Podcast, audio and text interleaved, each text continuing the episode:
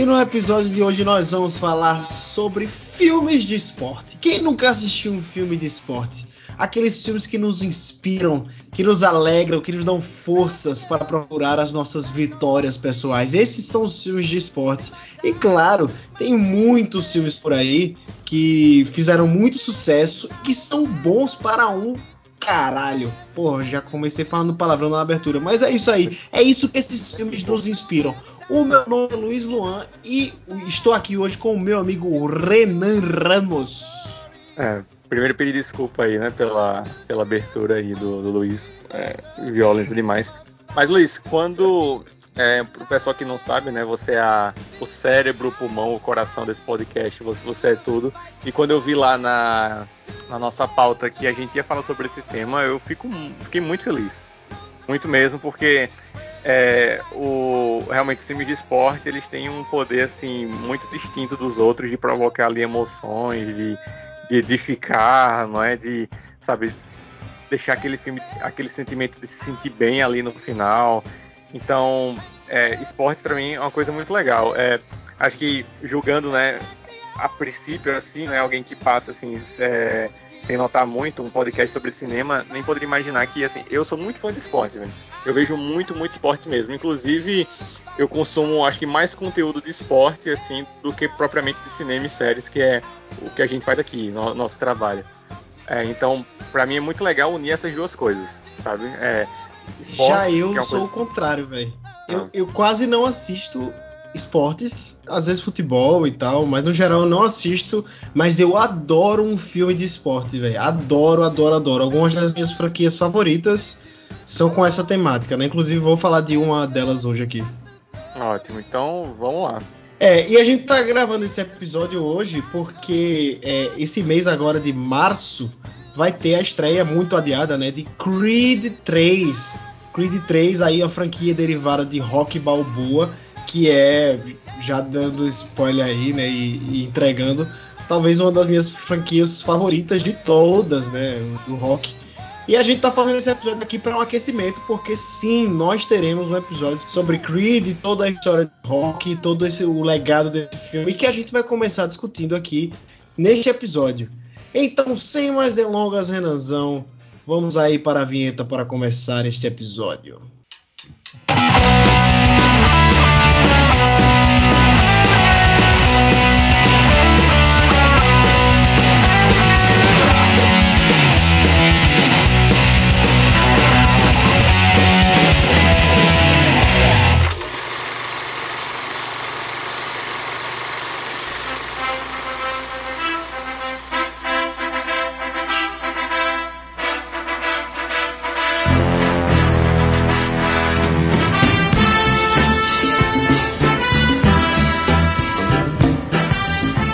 Renanzito, hoje a gente vai fazer aquela nossa clássica lista, né? Hoje, como, como estamos só nós dois, cada um vai falar três filmes, vai ser uma lista de seis filmes no total. Os nossos filmes favoritos aí com essa temática de esportes. E como sempre, Renan, pode começar. Qual é o filme que você vai trazer pra gente hoje? Tá, é...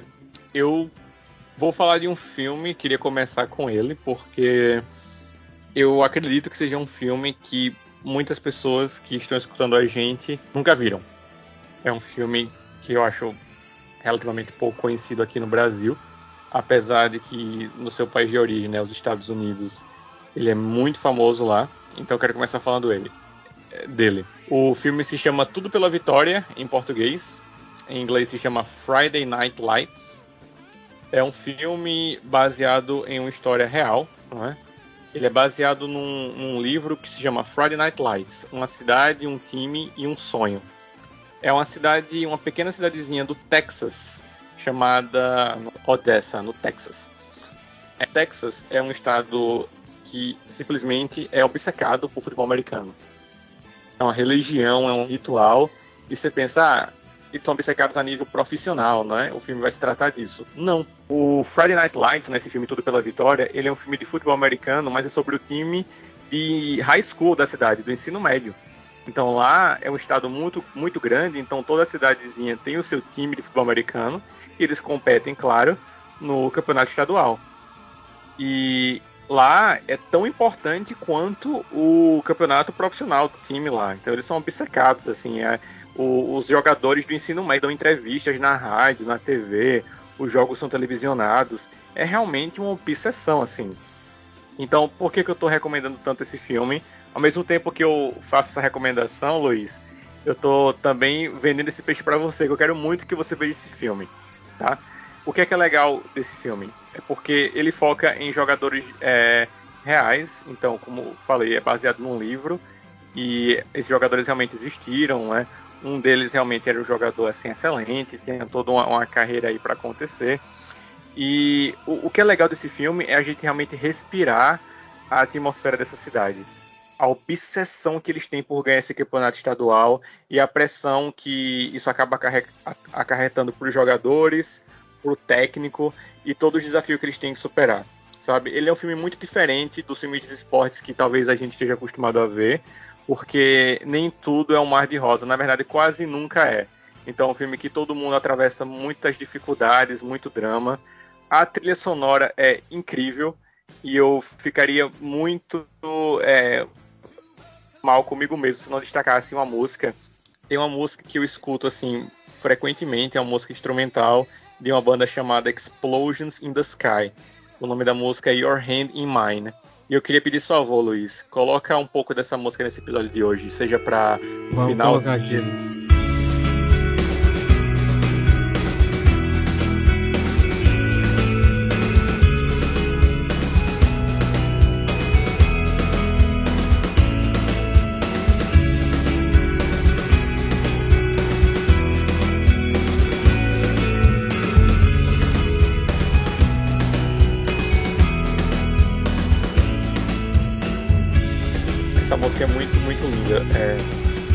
Então, Luiz, é, é isso, sabe? O, o filme Trilha sonora. Só, só um parênteses aí. Trilha sonora é um negócio muito importante para qualquer filme de esporte, viu? Porque é. É, são filmes que eles trabalham muito com essa parada da motivação, né? E tal. E a música ajuda muito nesse propósito aí, nesses filmes. Perfeito. É, observação é, perfeita como sempre, é, Luiz. E realmente, sabe, é, a gente vê o nível de obsessão que essa cidade tem por esse esporte.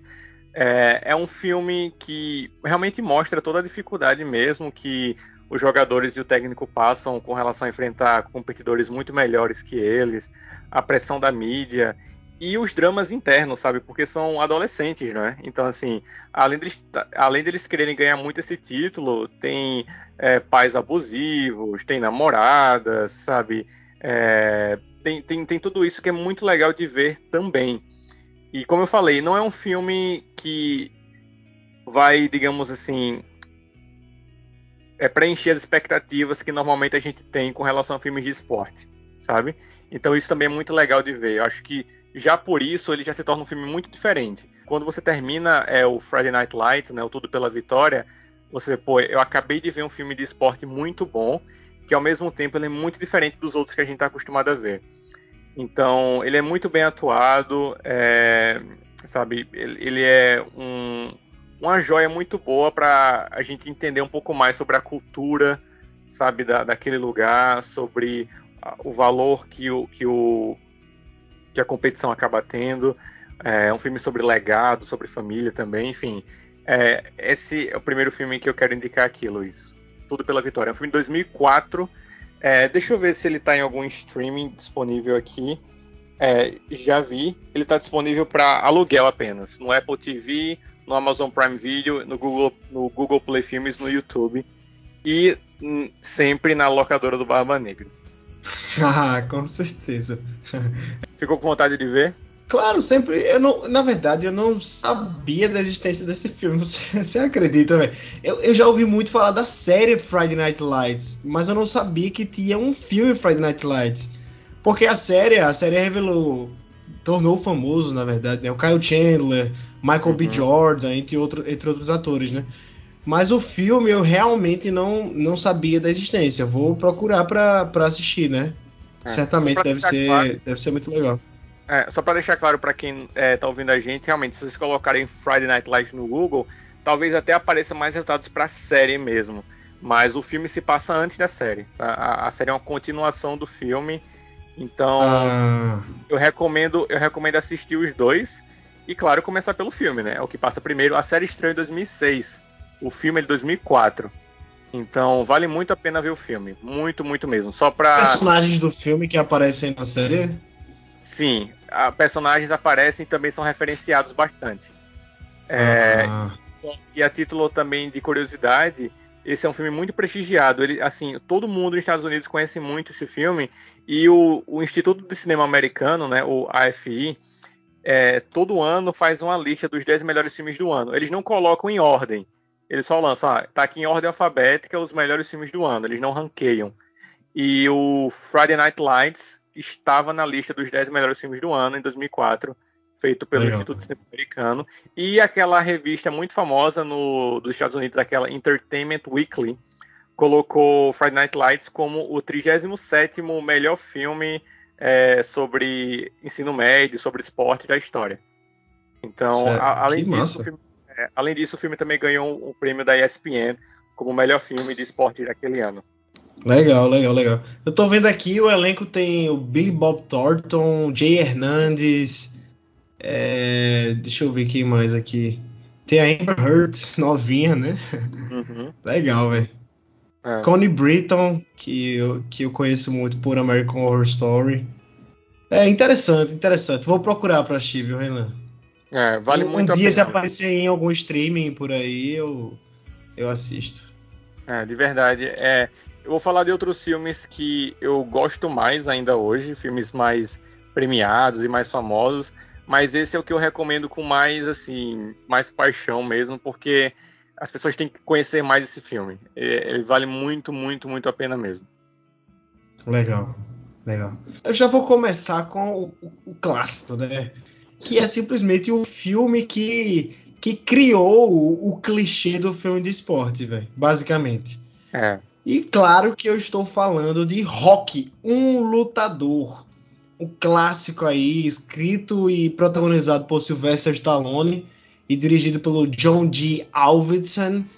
É um, um grande filme independente que, que trouxe pra gente essa narrativa de superação, né? Que é o, o Rock Balboa.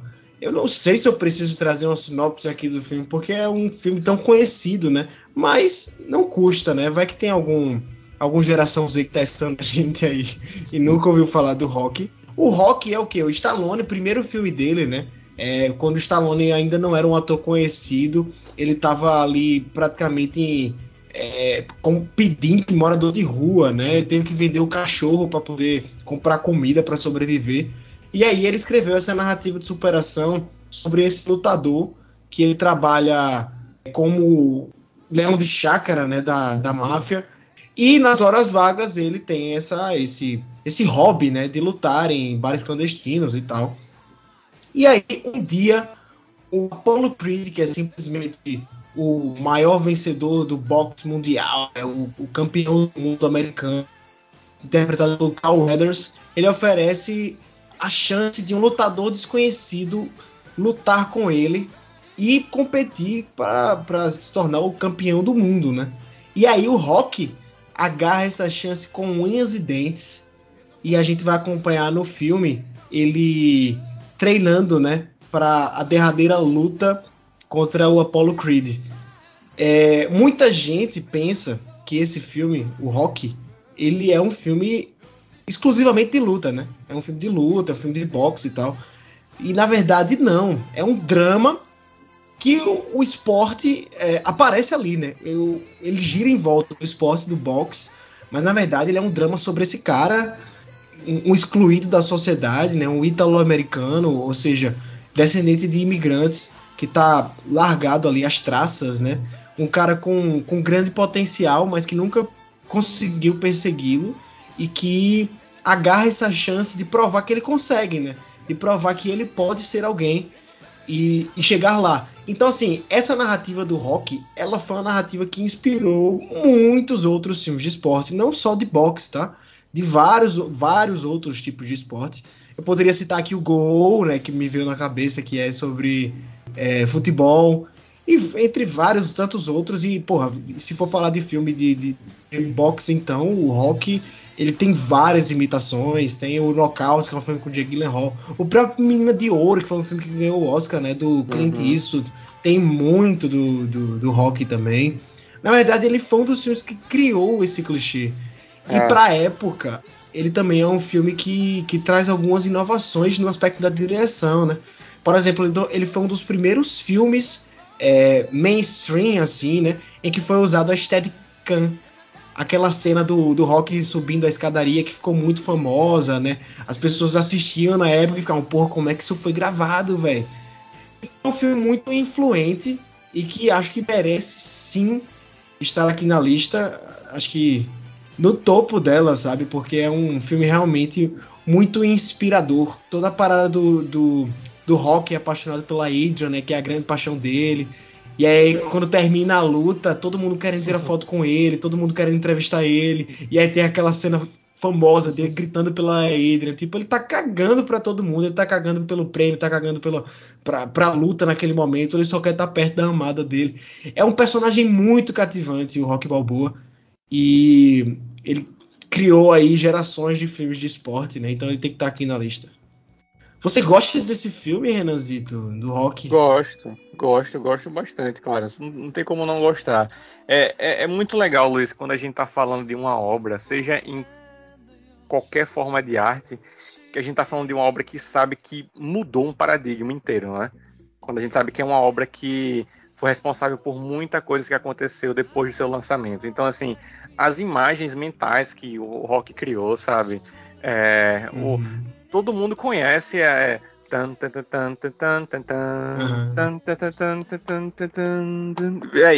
ele subindo a escada, ele dando murro lá na, nas carnes, sabe? É, a cena do Yo, Adrian. É, sabe, é, todo mundo conhece isso, velho. Todo mundo conhece. E a mensagem que ele passou Sabe, se, se, alguém assistir esse filme e não conhecer muito da história do cinema e achar, pô, isso é tão batido, você fala, é, esse filme que criou o batido, né? Esse filme que originou isso, esse filme que, que iniciou. Vai, pra você ter uma ideia, é, eu gosto muito de ver esses filmes e ver como foi o custo, né? E, o, e o, a bilheteria. Pô, o filme custou menos de 100 mil dólares. O filme custou apenas 960 mil dólares. E esse filme lucrou 225 milhões de dólares, velho. Além de ganhar o Oscar de melhor filme, assim, só isso, né, velho? Só isso. Então, ele, ele é icônico por criar imagens, mas ele é icônico por criar um tom para filmes, né? Ele, não, ele, ele criou uma história, ele criou uma narrativa que a gente vê em várias outras formas, né? Em várias outras obras. Sim. Isso que é massa. Então, é a narrativa que não é sobre aquele discurso dele, né? Sobre, é sobre apanhar e se levantar, é sobre persistir, trabalhar duro e tal. Então, é, é, é um filme que ele, ele, ele, definiu um gênero, que é esse gênero esportivo. Ele, sabe, ele colocou muita coisa nova ali. Então é sensacional. Eu fico muito, muito feliz de ter um, assim, um filme independente, um filme de pessoas que não eram nada na época, um filme que sabe, foi feito ali na uhum. raspa do tacho, é, conseguir, sabe, chegar na, na, no Oscar e ganhar melhor filme sabe? Isso é muito foda de ver. E é um filme que mudou tudo, velho, pra sempre, assim. Simplesmente mudou Sim. tudo. E é muito incrível como a narrativa do filme acaba conversando muito com a do Stallone na época, né? Porque é. o Stallone, ele era um cara, um, um, ator fracassado, tá ligado? Que foi fazer filme pornô porque ninguém queria ele atuando. E aí depois o cara simplesmente foi à falência, começou a morar na rua, vendeu o cachorro, como eu falei, para poder ter um prato de comida no dia seguinte, tá ligado? Aí, e, enquanto isso, ele escrevia o roteiro do filme para tentar vender para alguém com a condição de que ele tinha que atuar no filme, ele tinha que ser o Rock Balboa. E aí nenhum estúdio queria comprar, né? Porque por mais promissor que o roteiro fosse, é, ninguém queria aquele ator desconhecido para ser o Rock. Até que alguém aceitou, ele vendeu o roteiro por míseros 20 mil dólares, Renazito. Que é, tipo, pra, pra Hollywood é troco de pinga, né? 20 mil dólares. Primeira coisa que ele fez quando ele, quando ele conseguiu vender o roteiro foi comprar o cachorro de volta. Eu acho essa história fantástica, velho. Fantástica. É. E aí o cara, com esse filme de baixo, baixíssimo orçamento, um ator desconhecido, com um elenco majoritariamente desconhecido, conseguiu ser indicado a 1, 2, 3, 4, 5, 6, 7, 8, 9, 10 Oscars, ganhar 3 de melhor filme, melhor direção e melhor montagem. E o Stallone ainda foi indicado em melhor roteiro e melhor ator. É incrível, pô. É incrível. É uma história de superação incrível no filme e nos bastidores dele, pô. Um dia a gente ainda vai fazer um episódio inteiro só sobre ele. Mas por enquanto não. vamos ficar com isso aqui, é. que rock é foda. Não tem como se inspirar e não se emocionar e não achar incrível, velho. Quando quando você conhece todo esse contexto assim por fora. Realmente não tem como. O cinema é uma arte muito complicada véio, de, de fazer, né? Você, claro, todas as outras têm as suas dificuldades, né? Se você faz música, você tem que ter uma produtora. Se você faz um livro, você tem que ter uma editora. Não é tudo, tudo, tudo é muito complicado para o artista independente, né?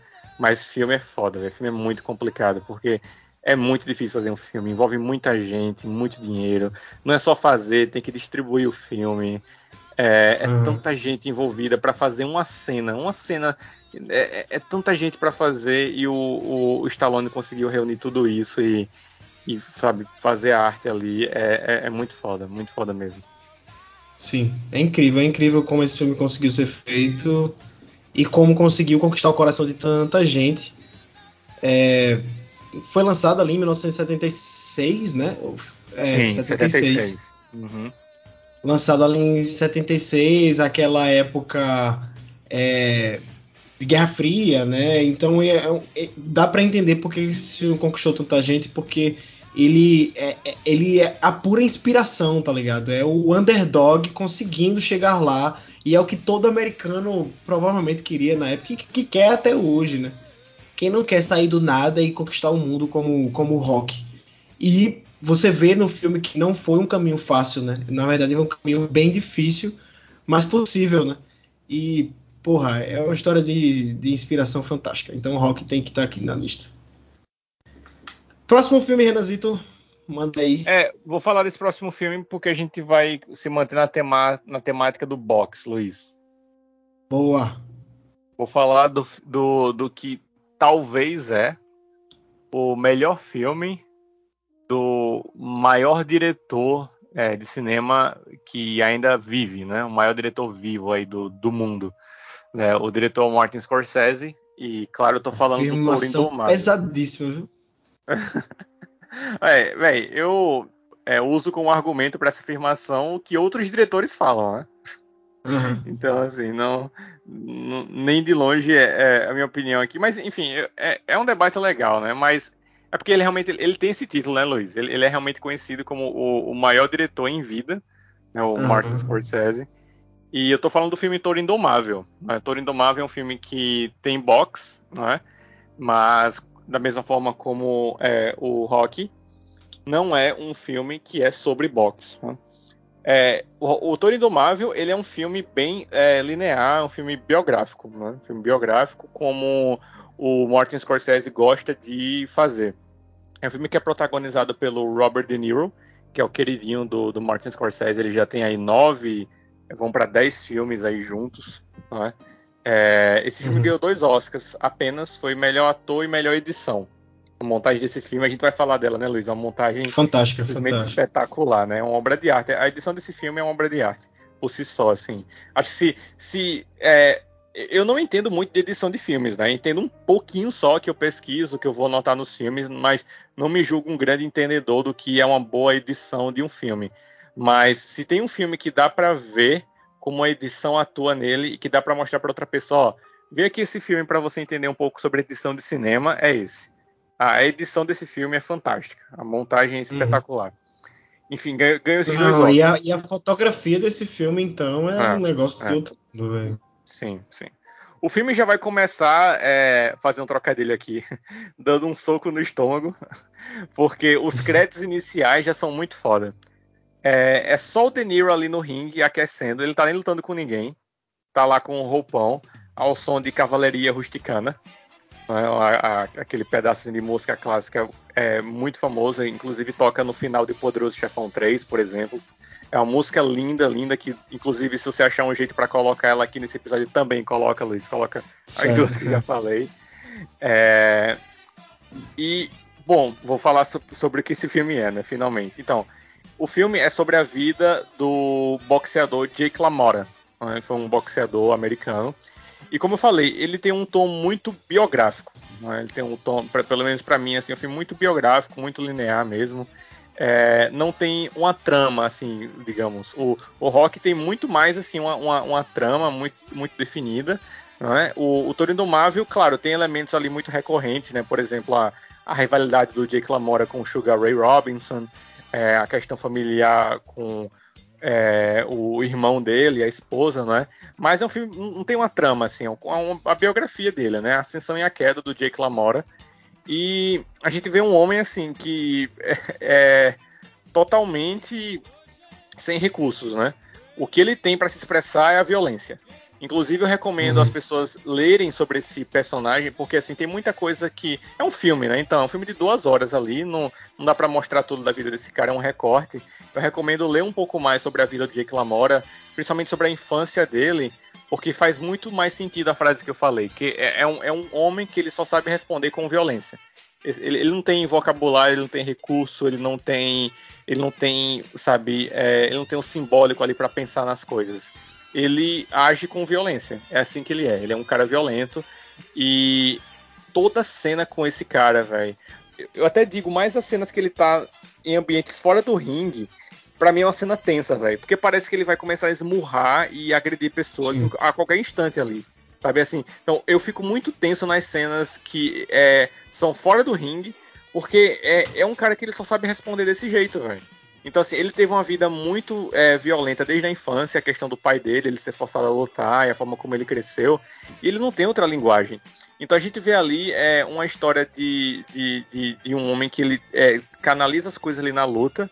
Ele tem várias batalhas internas, batalhas que, pela, pela forma como a vida dele se constituiu, ele nem consiga processar direito, sabe? Ele não consegue nem entender direito o que está acontecendo ali com uhum. relação a a forma como ele trata as pessoas, a forma como as pessoas o tratam, os dilemas familiares. E a gente vê é, isso sendo é, executado numa explosão de atuação do Robert De Niro que é simplesmente fantástica, velho.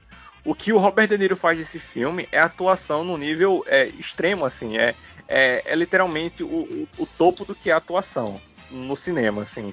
É incrível uhum. a transformação física que ele faz, tanto para as partes do filme quando ele está ali no auge da forma física, né, nas vitórias, todo, todo o trabalho físico que o Danilo fez, como também na queda dele, né, quando ele engorda, né, é, é, é, simplesmente fantástico, velho, simplesmente fantástico. Inclusive então, o filme, o filme ser gravado em ordem cronológica por causa dessa dieta uhum, de Danilo, né, que uhum. ele tinha que engordar, e, aliás, emagrecer muito, depois engordar muito. É. E o, então assim, só para encerrar, assim, é, é, um filme que é, ele, ele, traz temas assim muito clássicos sobre arrependimentos, né? A gente vê aquele final incrível, né, Luiz? Fazendo aquela homenagem ao Sindicato uhum. dos Ladrões, né? Que é um filme da década de 50. Elia Kazan. É, do Elia Kazan, protagonizado pelo, pelo Marlon Brando.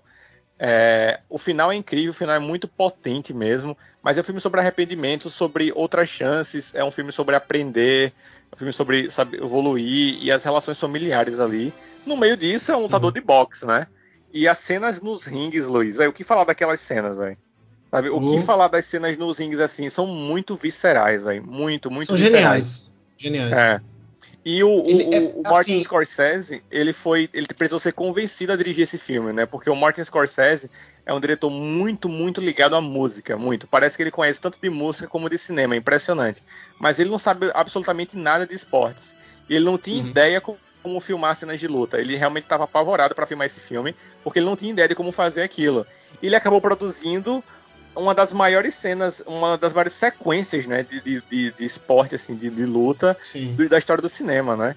E ele fez isso indo na contramão do que todo mundo fez, já fez em cenas de luta, né? Porque uhum. você pega, por exemplo, o Rock ou até o Creed a ideia é você simular como se você tivesse ali no ringue, né? É isso que esses caras uhum. querem tentar fazer. Ou você está na plateia assistindo a luta, ou você tá, tá na, no ombro do lutador passando o que ele tá passando junto com ele ali, né?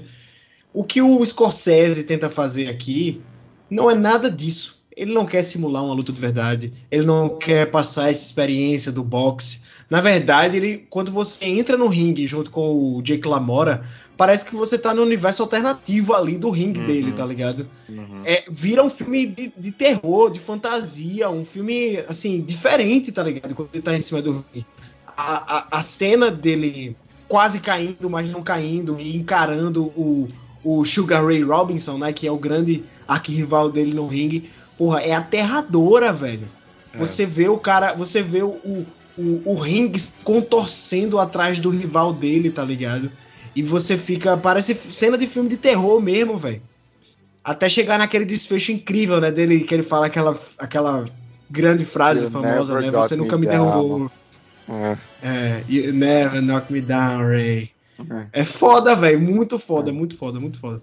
É por isso que eu, eu, eu, citei a fotografia, porque eu acho que essas cenas de ringue, elas têm um trabalho de fotografia muito grande, sabe? É, é. a, a, fotografia é o que torna ela, elas tão diferentes assim. E eu acho que não teria o mesmo efeito se o filme fosse colorido. Eu acho que o preto e branco ele dá uhum. um ar ainda mais enigmático para para essas cenas, sabe? O jogo de luz, de luz e trevas no, né, nessas cenas do, do ringue são é, é, é muito bom. É, véio, esse filme é tão incrível, nossa. É, é. Então, é, eu tava até falando para vocês antes da gente começar a gravar, né? Que talvez seja o meu filme favorito do, do Scorsese, velho. Uhum. Sempre que eu posso, eu, eu, reassisto assim, nem que seja para deixar passando na televisão enquanto eu tô fazendo outra coisa. Porque eu acho ele incrível, velho. Acho muito bom. É. Ah, fala, agora você fala pro pessoal que você viu esse filme lá em casa, né? É, a 2012 vez, ou foi 2013. E você não gostou quando viu a primeira vez. Você me mostrou errado. Você apresentou é. errado. Inclusive, você, é, ó, curiosidade aqui que eu gosto de falar. Eu tenho esse filme em DVD, né? Uma edição dupla, assim, muito, muito legal e inclusive bem rara. Que eu comprei, velho, do nosso professor de geografia, mano. A gente tinha um professor de geografia é, na escola que ele gostava muito de filmes, ele pegava meus DVDs emprestados, eu pegava DVD emprestado dele. E quando eu tava no auge, assim, de colecionar filmes, eu perguntei se ele tinha, porque eu não achava em lugar nenhum para vender esse filme. Depois ficou fácil de achar, mas teve uma época que não era, velho. Não era mesmo. Uhum. Saíram as edições novas assim. Eu perguntei, professor, se tem esse filme, tem, se tem pra vender e tal. Ele me vendeu o filme e eu, eu, eu sempre gosto de contar essa história. Legal, velho. É, mas eu, eu, eu, digo que você me apresentou errado esse filme. Por quê? Você chega pra um fã de rock.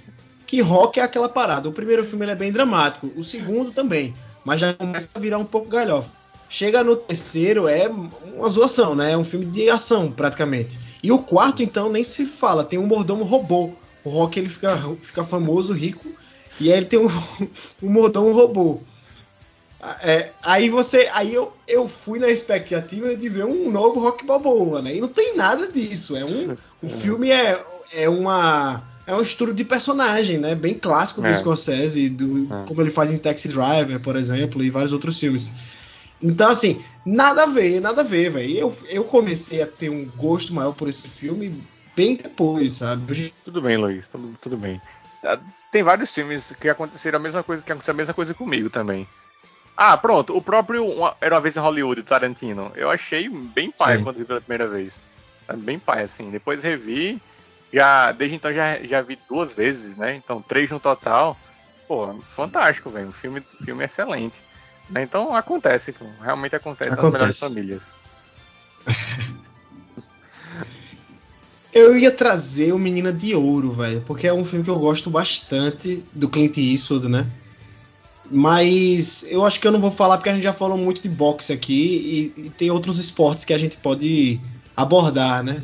Mas fica a dica também do Menina de Ouro, que é um filme muito bom, ganhador do Oscar aí. Clint Eastwood ganhou seu segundo Oscar de direção por esse filme. Hilary Swank tá fantástica como protagonista, ganhou o Oscar de melhor atriz também. Então fica a dica aí do Menina de Ouro. Mas em vez disso, nós vamos sair dos Estados Unidos e ir para o Irã. Eu vou trazer um filme iraniano chamado Filhos do Paraíso. É um filme dirigido por um cara chamado Majid Majid, e é um filme de corrida, velho. Sabe, maratona. Só que ele tem uma premissa muito iraniana. E eu vou explicar por quê. É, é, o, o filme, os filmes iranianos, principalmente esses que, que acabam chegando no Ocidente, eles são muito focados em como, como o povo iraniano é sofrido, como eles sobem, a, como eles sofrem com a falta de estrutura do país, né? E como eles são acometidos pela pobreza. Então o filme é sobre um menininho que ele tá, o pai dele tá se esforçando muito para colocar ele numa escola nova, né? Uma escola melhor. E mas eles têm muito pouco acesso a coisas básicas na vida, como por exemplo, um tênis, um tênis bom, confortável ali para a escola.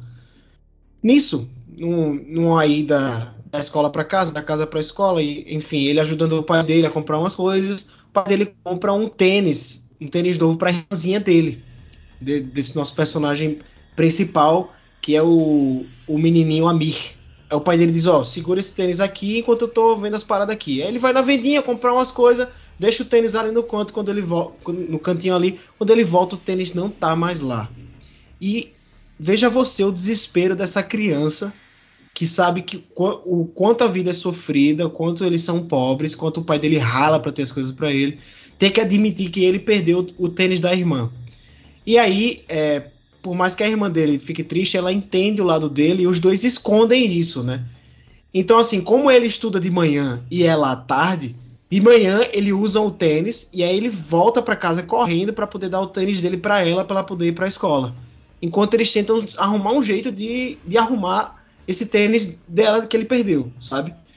E aí a, a escola dele tá, vai fazer um campeonato, uma maratona, é, e aí o prêmio do segundo lugar é um tênis de corrida, um tênis de maratona. E aí ele, ele resolve que ele vai treinar e ele vai competir e ele vai ganhar o, o segundo lugar para poder dar esse tênis para a irmã dele. É uma história muito bonitinha, muito, muito fofa, sabe? Sobre essas duas crianças, esses dois irmãos que se apoiam bastante e tem que dar um jeito ali de sobreviver a essas adversidades, um apoiando o outro, sabe? E aí a cena da corrida é, é muito boa, porque é, é eu posso dar spoiler aqui, é, é, você me permite, Renan? Uh, Luiz, eu permito, velho, eu permito, porque você já tá vendendo tão bem o, o, peixe aí do filme que mesmo sabendo do que você vai falar agora não vai me impedir de aproveitar nem de querer ver. Mete bronca aí. Certo. Certo. Então, ele, ele consegue competir nessa maratona, né, nesse, nessa corrida, só que o prêmio para ganhar o tênis é o segundo lugar. E aí ele, é, ele, ele consegue, ele se esforça tanto para conseguir ganhar. E a cena da corrida é muito boa, porque, enfim, ele cai, aí tem que se levantar. Sabe aqueles clichês de, de, de filme de esporte mesmo. Tem que, uhum. de, o cara tem que superar as adversidades, você achar que ele vai perder. Aí... Só que aí ele chega em primeiro. e o primeiro lugar é tipo uma viagem para não sei para onde, viagem internacional, tá ligado? E aí o cara ele começa a chorar muito, se esgoelar, véio, porque ele não vai conseguir o tênis pra, pra irmã dele. E é, é triste, ao mesmo tempo é engraçado, ao mesmo tempo é é, é, você fica feliz porque ele conseguiu ganhar de todo mundo. Ele se, ele se esforçou tanto, ele treinou, ele tinha motivação para isso. E ele chega em primeiro lugar, só que o primeiro lugar não era o que importava para ele. O que importava para ele era o tênis para dar para irmã dele, velho. É muito, esse filme é muito fofo, é muito legal, muito triste também, né? Porque no fim das contas ele é sobre decep as decepções da vida, né? Que nem sempre a gente tem o que a gente quer na vida, mesmo se esforçando pra caralho pra isso. E ainda mais nesse contexto, né, de famílias tão pobres ali, no contexto do Irã. Eu sei que eu estraguei o filme porque tem muita gente que não gosta de spoiler, né, mas ainda assim eu acho que vale a pena assistir para ver como é construída essa história e como como o cinema do Irã é bom, ainda mais para quem nunca assistiu um filme iraniano, velho. O filme iran... o, o, cinema iraniano ele é muito rico, velho. É um, é um cinema muito rico em narrativas, principalmente quando você vai conhecer diretores como Asghar Farhadi, que tem o apartamento, é, é a, a, separação, que são filmes fantásticos. O, outro diretor, Abbas Kiarostami, que é o rei da metalinguagem, filmes incríveis, muito metalinguísticos. Então, assistam Filhos do Paraíso, nem que seja para conhecer esses tipos de narrativas diferentes vindo lá do, do Irã. E é um filme de esporte com todos os clichês de filmes de esporte e que sai um pouco desse desse circuito aí norte-americano, né? Ah, Luiz, muito massa mesmo, velho. Fiquei com muita vontade de ver. Realmente, assim, não tenho muito mais o que falar. É, eu vi pouquíssimos filmes iranianos, realmente a separação é o que eu realmente mais, mais lembro, assim. É, mas, velho, eu com certeza vou ver esse filme, velho. É, repete o nome, por favor. É Filhos do Paraíso. Ele estava tá. disponível no, na Amazon Prime há um tempo, inclusive eu assisti lá, mas uhum. eu não uhum. sei mais falar. Uhum. Inclusive, até esqueci de falar com relação a Toro Indomável, né? O streaming aí. Só retomando aqui, Toro Indomável está disponível, pessoal, no Amazon Prime. E não é para alugar. Já está disponível na assinatura mesmo. É, eu pesquisei aqui, Filho, Filhos do Paraíso não tá mais na Amazon Prime Video. Mas enfim, a locadora do Barba locadora Negra do tá Barba aí pra... Exatamente, essa não vai falhar tá nunca. Aí pra isso. isso aí não vai falhar nunca. A locadora do Barba Negra é sensacional. Mas aí, muito massa, Luiz, muito bom. Que bom que você colocou é um filme é, para deixar a nossa lista mais mais plural, não é? Mais mais diversificada. É. Traga aí o seu filme agora. Pronto, o meu último filme da noite, não é? Bom, esse filme é, eu poderia falar assim tanto sobre o filme, tanto sobre o livro no qual ele é baseado. Né? Aqui em casa eu tenho tanto o livro como o DVD desse filme, tenho, tenho os dois assim. É, acontece que esse é um filme que trata de um esporte do qual eu sou muito, muito fã. É meu segundo esporte favorito. Eu gosto de fazer listas, né? Então tem essa lista aí, esse é meu segundo favorito. Você tá de é... sacanagem. Não, é sério, pô. Eu juro pra você. Você não sabia, não? não. Eu gosto muito desse esporte, velho. Gosto muito mesmo. Quer dizer, quando você falou sacanagem, é porque eu fiz a lista ou porque é esse esporte? não, é porque é esse esporte, velho. Ah, é. Não, é, eu gosto muito desse esporte, pô. Tipo, literalmente, assim, é, é uma coisa pela qual eu sou obcecado. E, e sabe por quê, é, Luiz? Porque esse esporte ah. ele é jogado entre abril e outubro. E entre abril, hum. abril e outubro, veja só, tem jogo todo dia, velho. Todo Caralho. dia. Os times jogam todo dia. Foda. É claro, claro que não é todo dia assim, né? Mas ele, eles têm muito pouca folga, pô. É, entre, entre abril e, e outubro, velho. É, assim, outubro é só. Na verdade, entre abril e setembro, perdão. Outubro é só para os times que passam para as fases finais. É, então, entre abril e setembro são 162 jogos, velho. Vamos pra isso. Pô. É muito, muito jogo, pô. Muito jogo mesmo. São mais de quatro meses, assim, corrido, né? É, três meses corrido, assim, jogando. É, não, quatro meses, assim. É, realmente é muita coisa, pô. É, enfim, esse é um filme sobre beisebol. Eu tô falando do filme O Homem que Mudou o Jogo. Esse filme é baseado num livro chamado Moneyball, que eu acho até um título mais apropriado. Mas eu entendo uhum. porque ele não, não foi esse título em português. É, eu vou explicar porque é. Moneyball é um título mais apropriado. É, mais Dinheiro claro, bola. É.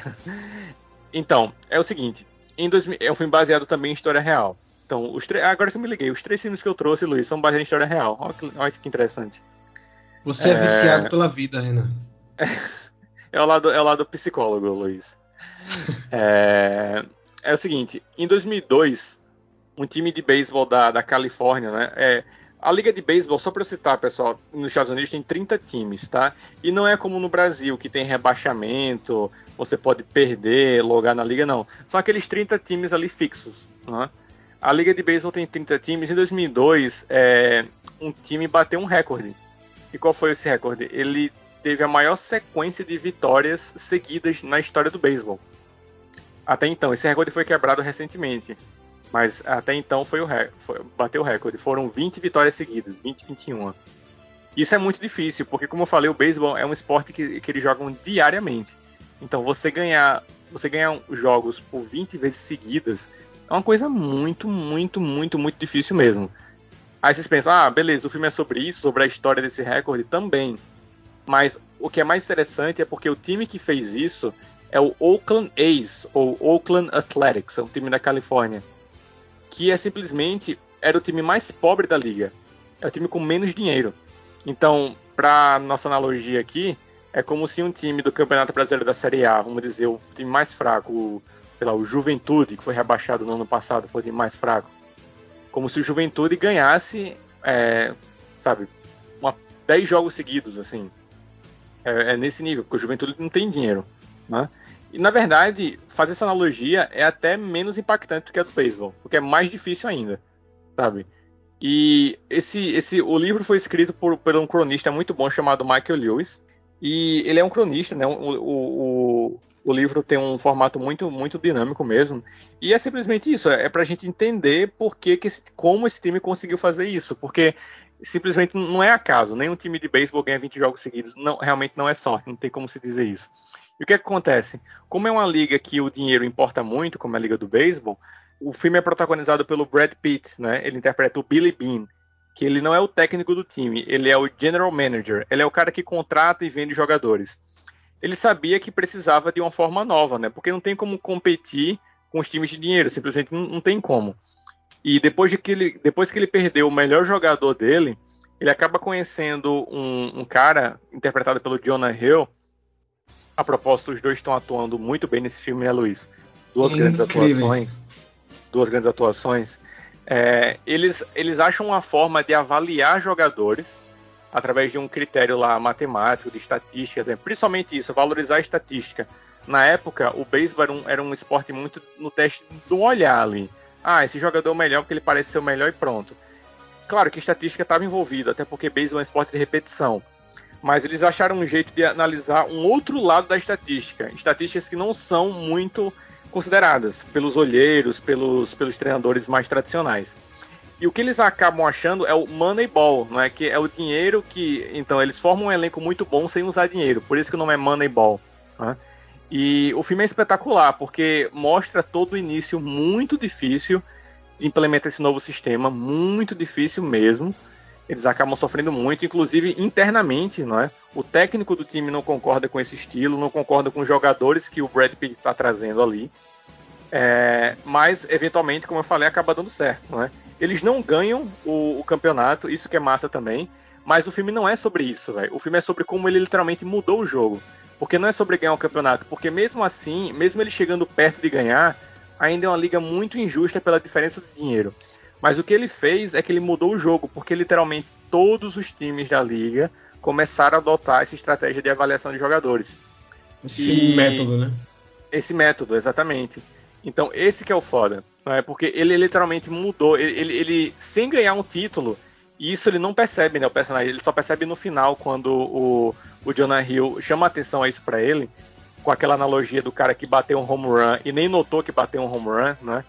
É, uhum. Ele mudou o jogo sem perceber. Ele estava tão obcecado em ganhar ali o campeonato que ele não tinha percebido o impacto que ele já fez na liga. Ganhar Sim. 20 jogos seguidos é espetacular. E todo mundo começou a adotar essa estratégia. Então, é um filme que, além da gente ver o drama é, do time, a gente vê o drama dos personagens, porque a gente vê muito da relação do, do Brad Pitt com a filha dele, o relacionamento dele com os jogadores, o relacionamento dele com a ex-esposa. A gente vê os dramas dos jogadores, né? Inclusive tem uma história muito linda de um jogador, né? O Scott, interpretado pelo Chris Pratt, né? o, o, o Senhor das Estrelas do Guardião da Galáxia da Marvel que é, ele era um jogador que estava totalmente abandonado, é, com problemas financeiros também, inclusive, porque ele estava com uma lesão muito grave no ombro, e eles contratam ele para uma posição totalmente diferente. Então, outra analogia de futebol, é como se eles chamassem é, o Neymar em fim de carreira, com a lesão assim no joelho, para jogar de zagueiro, sabe? Uhum. É, é, exatamente uhum. isso que eles fizeram. E, e deu certo, sabe? Então, é muito bom porque a gente vê essa história de superação é, através da estatística, né, através da análise, através de realmente quebrar padrões, mas tem muita coisa humana ali, né, Luiz? Tem muitos personagens ali, a filha Sim. dele, aquela cena final com a menina cantando, que é simplesmente linda com ele no carro. You're such a loser, Dad. You're such a loser, Dad. You're such a loser, Dad. Just enjoying the show. Adoro, velho. Às vezes é, eu boto só essa cena final pra assistir. Eu também. Nossa, velho, eu já vi tanto esse vídeo. Eu, eu abro o YouTube e vejo essa cena direto, assim. Então, é, é, um filme muito bem escrito, tá? Muito bem escrito. Eu acho que a direção, Luiz, acho que você vai concordar comigo, tem o tom perfeito, velho. Eu acho que o diretor foi muito, muito é, pontual nesse filme, porque colocou perfeito ali, sem ser muito exagerado, sem ser muito dramático, mas trazendo quando é necessário. Eu acho que ele explora muito bem as facetas corretas do Billy. Do, do Billy. O Brad Pitt é um personagem cheio de dúvidas, porque ele foi um jogador de beisebol que era para ter muito sucesso. Ele foi muito bom no, no, colégio, na faculdade, mas ele simplesmente foi um fracasso nas ligas profissionais. Então isso também é muito debatido no filme. É, então, velho, é um filme de esporte muito interessante. Ele acaba edificando por razões assim não tão comuns a, a outros filmes esportivos. E é isso, acho que vale muito a pena. Se eu não me engano, esse filme está na Netflix. É, eu recomendo muito ler o livro, quem tiver paciência. Deixa eu ver aqui. O filme está no Amazon Prime Video. Tá lá. E, e é isso. Legal. Eu adoro esse filme, velho. A gente já falou sobre ele, inclusive, no episódio que a gente fez sobre os sete de Chicago, né? Porque ele é um filme roteirizado pelo Aaron Sorkin, uhum. que é um, um roteirista incrível. Então a gente falou um pouco sobre ele nesse episódio. Claro que vai estar aí na, na bio do nosso Instagram para vocês para vocês escutarem se quiserem.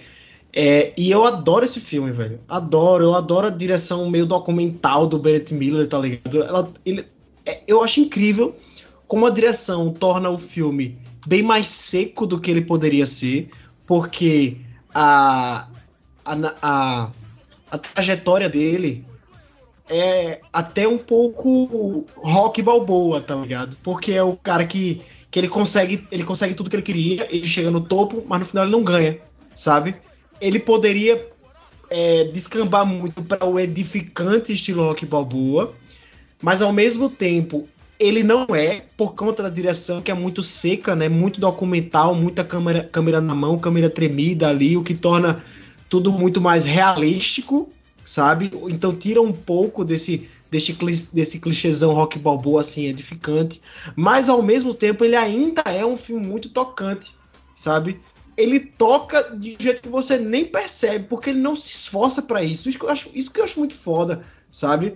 Quando você vê, você já tá tipo, porra, velho, que, que história foda, velho. Tô emocionada, velho, sabe? Mas ele não, ele não apela pra, pra cenas melodramáticas, ele não apela pra trilhas sonoras apelativas mesmo, daquelas tipo, estilo John Williams, tá ligado? Que, que sobe do nada numa cena que o povo tá chorando e alguém tá morrendo, e aí você começa a chorar por conta da, da trilha apelativa, tá ligado? Ele não faz isso em nenhum momento. E ele consegue pegar o melhor dos dois mundos, do, da parte racional Afinal, o filme está tratando de estatística né, no esporte, então ele tem essa parte muito racional, mas também tem essa parte emocional. Eu acho incrível, é um, é um feito incrível, velho. Que o Bennett Miller, que é o diretor, não conseguiu repetir de novo no Foxcatcher, né, que também é um filme de esporte, sobre, sobre luta greco-romana né, e tal. Eu acho que ele nem vai conseguir repetir de novo, porque eu, eu não vejo ele fazendo um filme melhor do que esse, vendo pela, pela filmografia dele, tá ligado? Mas assim, o homem que mudou o jogo, Moneyball, é incrível, velho. Incrível. Amo demais. Enfim, eu deixei de falar de um filme do Clint Eastwood, que foi o Minha de Ouro, mas eu vou falar de outro filme do Clint Eastwood, porque eu estou clintado, Renan. Essa semana, inclusive, eu reassisti. Essa semana, inclusive, eu assisti de novo é, o Os Imperdoáveis. Que filme fantástico, velho. Que filme é bom, fantástico. Viu, eu, tô cli eu tô muito clintado, velho. Tô muito clintado. Não, ó, ó, então eu vou os trazer. Imperdoáveis, os Imperdoáveis é literalmente um filme do caralho, velho. Que, é, que filme espetacular, velho. Não tem nada de esporte, a não ser que você considere, considere meter bala nos outros esportes. Mas eu vou trazer um filme de esporte aqui do Clint Eastwood que foi Invictus. Invictus é um filme de rugby. Eu não entendo nada de rugby, eu nunca assisti rugby. É, não gosto de rugby, não gosto de quem gosta de rugby, mas eu gosto desse filme. o, que é que, o que é que o Invictus conta? Ele conta a história sobre o capitão né, do, do, da seleção da África do Sul de rugby, interpretado pelo Matt Damon, né? O nome dele é François Pienard. Ele é um cara que já está há um tempo na seleção, ele é o capitão, né? E aí o Nelson Mandela assume como presidente no seu primeiro mandato, né? E o Nelson Mandela, para surpresa desse cara, do, do François, ele, ele chama ele para uma conversa. Ele fica, pô, o que é que eu vou conversar aqui com o presidente? Era uma novidade, né? Era um país recém-saído do apartheid, aquela coisa da, da segregação racial. Então, assim, ele é um cara loiro, descendente de, de britânicos, tendo que ir conversar com o presidente negro do, do, da África do Sul, tá ligado? Um cara que recém-presidiário, um cara que foi vítima do apartheid. E aí, para surpresa dele, o Nelson Mandela faz um pedido meio difícil deles, deles conquistarem, né? Mas que ele pretende tentar completar né? essa, essa quest dele, que é simplesmente ganhar a Copa do Mundo de Rugby, que vai ser sediada no, na África do Sul. E por que, que o Nelson Mandela quer tanto isso dele? Porque ele enxerga no rugby uma forma de unir a nação. A nação que estava tão dividida por conta do apartheid precisava dessa união novamente. E o que seria melhor para unir os povos, e a gente sabe muito bem disso, porque a gente é brasileiro, né? Do que o esporte, velho. O Nelson Mandela, ali nos bastidores, e esse cara, o François, no time, o, capitão, eles vão juntos nessa missão para fazer o time de rugby do, da África do Sul ganhar a Copa do Mundo. Porra, é um filme muito massa. Outro filme sobre superação, né? Porque quem é o time da África do Sul na, na fila do pão, perto de outros times de, de, de nível mundial muito maior, né? Mas, por incrível que pareça, e esse filme é baseado numa história real, o time da África do Sul realmente ganhou a Copa do Mundo. Então a gente vai acompanhar é, essa trajetória desse time desacreditado com essa missão de unir o povo através do esporte. Porra, eu acho, eu acho a premissa desse filme fantástica, baseada numa história real, uma história real surpreendente, né? Outro, já, já aconteceram outras histórias reais assim parecidas, mas por, pelos motivos errados, né? Por exemplo, a Argentina do Maradona quando ganhou a Copa do Mundo na época da ditadura, né? Que a ditadura usou a, a, a seleção para acobertar as atrocidades que eles fizeram, né? E tal. Mas aí nesse caso é um, é um é um objetivo do bem, né? É unir o povo depois de uma época de sofrimento que o país passou através do esporte. Eu já assisti esse filme umas três ou quatro vezes e eu não e se eu botar para passar hoje aqui, eu vou parar e vou assistir de novo. Ele passava muito na TNT, né? Direto, velho. E, é. e, tem uma atuação incrível do, do, do, Morgan Freeman como Nelson Mandela, que eu acho que foi o ator que interpretou o Nelson Mandela que ficou mais marcado, né? Até hoje as pessoas comparam aí em filmes de comédia, fazem piadas com isso. E aí, pô, não tem o que falar. Clint Eastwood arrasando, Clint Eastwood, porra, ele... Esse cara tem que ser tombado, velho, com patrimônio imaterial da humanidade. Eu sei que ele é um cara meio liberalzão, assim, meio conservador, é, totalmente oposto do que, eu, do que eu penso como ideologia. Mas o cara, ele quando, ele, quando ele faz esses filmes assim, que ele foca muito no homem comum superando adversidades, né? Ele sempre faz muito bem, velho. Agora de cabeça eu lembro do Sully, que é o, uhum. o herói do Will, do Will Woodson, né? Que ele fez lá com com o Tom Hanks, que eu acho muito bom e que não foca só no, no Sunny como herói, mas na população de Nova York como um, herói naquela situação, né, em que o avião caiu no Rio Wilson. Eu tô lembrando aqui também do um perfeito dele com Kevin Costner. Porra, foi outro filme fantástico que fo foca nesse outsider assim, cara, um pária perseguido pela polícia, que você vai vendo o quanto esse cara é bom no fundo, sabe? Gente, isso quando ele foca nessas figuras, ele ele vai muito bem, velho. E nesse filme aqui, acho que é um dos maiores exemplos disso. É, Luiz, eu, eu confesso que eu não lembro muito desse filme, velho. Mas assim, eu lembro que eu gostei pra caramba. Só não vou conseguir, assim, é, de falar coisas que eu gostei exatamente, alguma cena específica, certo aspecto técnico. O que eu lembro é que foi um filme que me evocou muita emoção e que eu gostei muito do Matt Damon e do Morgan Freeman. Eu sou muito fã do Matt Damon, velho. Muito fã do cara, assim. Eu acho, um, eu acho um, um, uma estrela muito foda pro cinema, né? Ele é produtor, ele é roteirista, ele é ator. É, o Matt Damon é um cara foda para mim, muito foda mesmo. E eu lembro que eu gostei muito da atuação dele, do, do Morgan Freeman. E eu lembro que eu gostei muito do filme, velho. Realmente gostei, eu me emocionei bastante, assim. É, Os vou, dois, inclusive, vou... foram indicados ao Oscar, hein? Tanto Morgan pois Freeman é. quanto Matt Damon. Então, assim, fora isso, eu não vou saber comentar muito mais, além de que é um, é um ótimo lembrete para eu rever esse filme, porque eu tenho certeza que vai, vai ser muito melhor do que eu lembro. Aham. Mas eu gostaria de deixar a dica aí. Dois filmes do Clint Eastwood sobre esporte que são muito bons. Que são Mina de Ouro. Mina de Ouro é um pouco mais pessimista. Mas se você quiser ver um filme bem otimista, assista Invictus. Que é sensacional.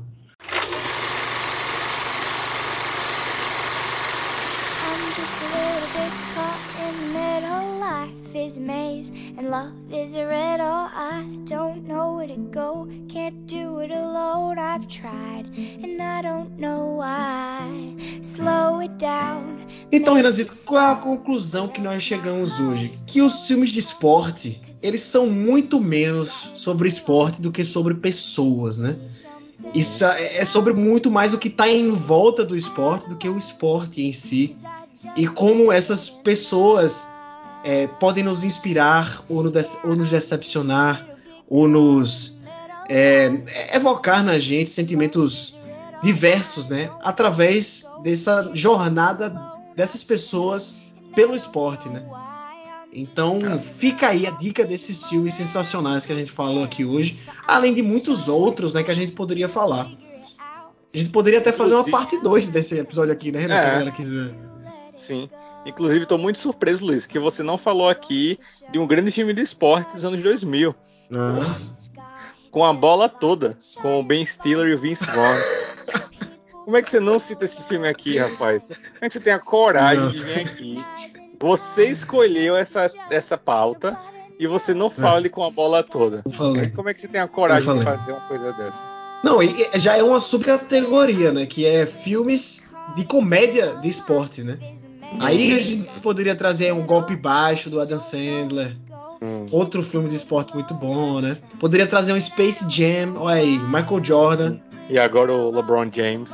LeBron, é. não, esse aí, esse aí é ridículo, velho. Se o primeiro já era ruim, o segundo é horrível. Mas, velho, eu tenho, eu tenho um apreço por com a bola toda, velho. Se tiver passando, eu vou parar pra ver, velho. Não vou mentir. eu paro. Na moral, se, se tiver na TV, eu juro que eu paro pra ver esse filme, velho. Eu acho que não tem nenhum filme do Ben Stiller que eu não paro pra ver se estiver passando assim, velho. É, velho, o Ben Stiller é foda, né, velho? É foda. Temos que fazer um episódio sobre Trovão Tropical, inclusive. E Zoolander, velho. Podia fazer uma dobradinha, velho, com Zoolander e Trovão Tropical, velho. É, é. Uma coisa que muita gente não lembra do Trovão Tropical, mas que é, é, sempre é sensacional quando eu lembro, é do Tom Cruise nesse filme.